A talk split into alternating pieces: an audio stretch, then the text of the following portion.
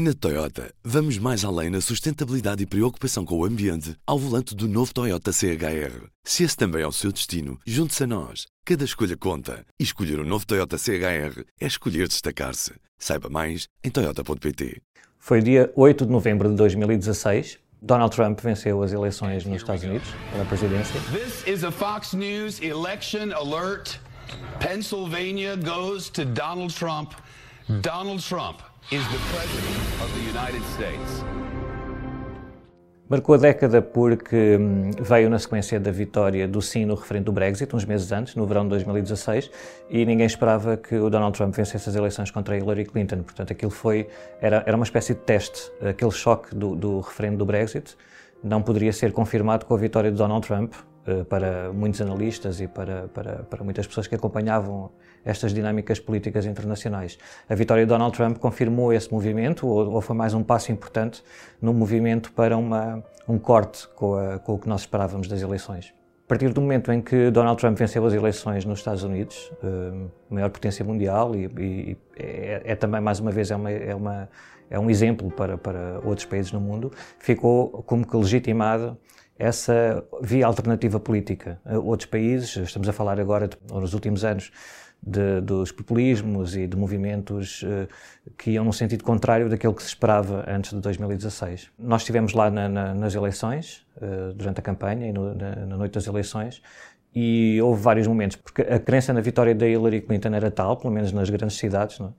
que hum, as pessoas começaram a chorar a partir do momento em que eh, eu, por exemplo, estava ao pé de um bar na, em Nova York e hum, estava cá fora já para falar com algumas pessoas e a partir do momento em que iam caindo os resultados dos estados mais importantes, no Midwest, aqueles estados em que toda a gente estava a olhar porque Barack Obama tinha ganho lá nas presidenciais e se Hillary Clinton uh, também ganhasse era difícil o Donald Trump acabar por vencer as eleições presidenciais, mas a partir do momento em que esses Estados começaram a cair para o lado do Donald Trump, uh, as pessoas perceberam que estava ali a acontecer qualquer coisa que, que, ninguém esperava e havia pessoas a chorar e já descrentes. Enquanto era, é curioso porque depois eu entrei em direto para uma televisão em Portugal nessa altura e os comentadores aqui em Portugal ainda estavam.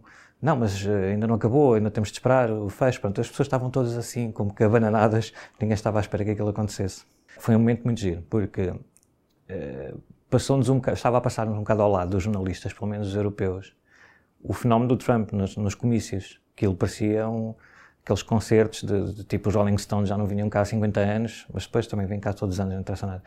Mas, e, e, as pessoas estavam mesmo sedentas de ver o Trump. E do lado do Partido Democrata não acontecia isso. Eu fui ver um comício da Hillary Clinton em Miami, na Flórida, que era ao mesmo tempo um concerto da Jennifer Lopez. E então apareceu também o, como é que se chama aquele que foi casado com ela, um, é um cantor também, não sei o quê, de Porto Rico.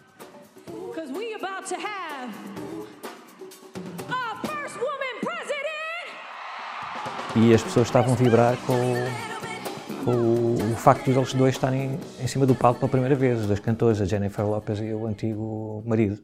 Portanto, a Hillary Clinton era tipo, estava ali um bocadinho como como convida, artista convidada, mas ninguém ligava muito. E isso naquele momento não, não bateu muito, porque nós também estamos um bocado habituados a isso na política na Europa. Os políticos vão lá, depois convidam os chutes e pontapés para tocar e toda a gente fica a ver os chutes. Mas no, o que acontecia do lado do Partido Republicano é que as pessoas queriam mesmo ver o Trump. Não? É? Ninguém queria lá ver nada, só queriam ver o Trump.